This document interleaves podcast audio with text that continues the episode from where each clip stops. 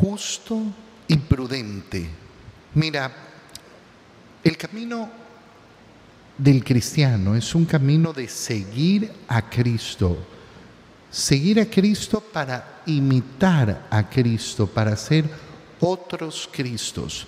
Entonces cuando nosotros vemos estos dos atributos del Rey y sabemos que nosotros hemos sido configurados con Cristo, sacerdote, profeta y rey, sabemos que tenemos esa realeza en nosotros desde el día de nuestro bautizo y tenemos que tomar decisiones en nuestra vida justamente para vivir las mismas virtudes del Señor.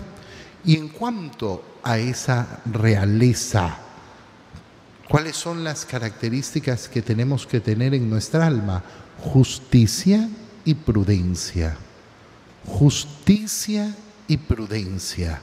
¿Será un rey justo y prudente? Bueno, justo, aquel que da a cada uno lo que le corresponde, aquel que da a cada uno lo que le corresponde. ¿Qué le corresponde, por ejemplo, a mi esposa? En el caso de yo ser un hombre casado, a mi esposa le corresponde todo el amor que yo pueda entregarle.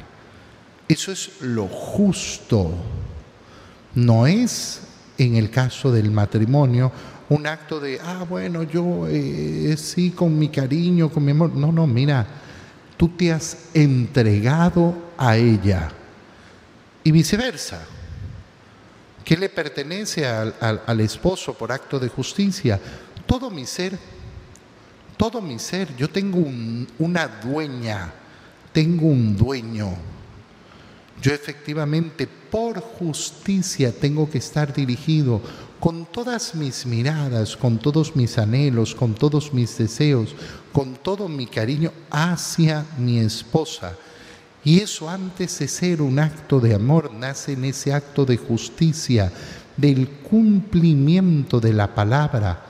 Yo he dado una palabra y tengo por justicia que cumplirla.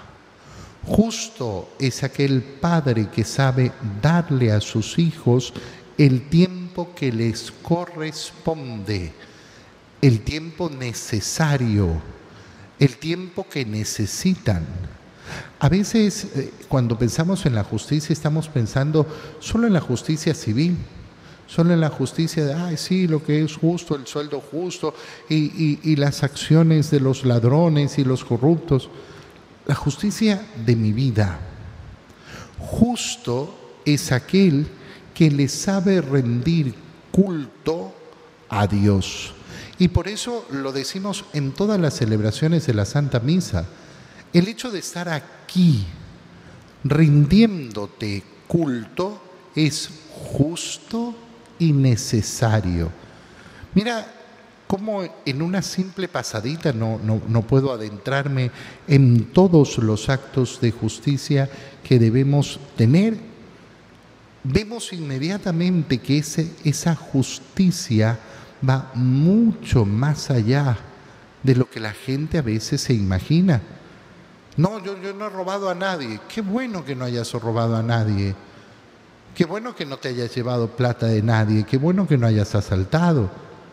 Maravilloso. Qué bueno. Pero resulta que yo en tantos actos puedo estar cometiendo profundas injusticias, profundas injusticias, al no dedicarle el tiempo debido a Dios, al no dedicar todo mi anhelo, todo mi esfuerzo, todo mi corazón a aquella vocación que Dios me ha dado, ya sea la vocación al matrimonio, ya sea la vocación sacerdotal, si es que yo no la estoy viviendo como debo vivirla, ya sea eh, a esa vocación de padre, de madre a la cual me ha llamado el Señor.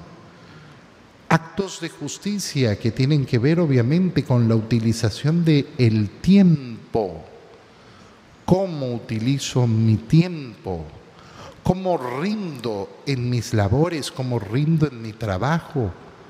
Si yo verdaderamente procuro hacer las cosas con diligencia? ¿O soy de aquellos que se demoran y se demoran y se demoran y se demoran siempre en actuar? Todos esos son actos de esa justicia que tendrá ese renuevo del tronco de David y por tanto son actos que tienen que ser imitados por nosotros. Será justo y prudente